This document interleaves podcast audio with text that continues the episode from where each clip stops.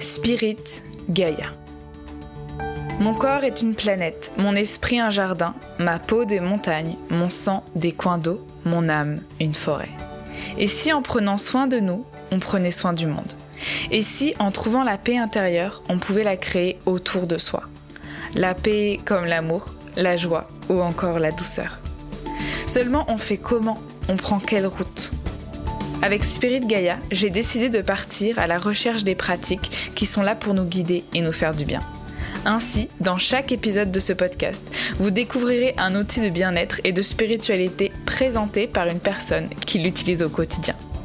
Danse, yoga, thérapie, hypnose, chamanisme, que l'exploration commence. Vous l'aurez compris, dans Spirit Gaia, nous partagerons ensemble des clés de sérénité et de joie, rien que pour aimer la vie un peu plus.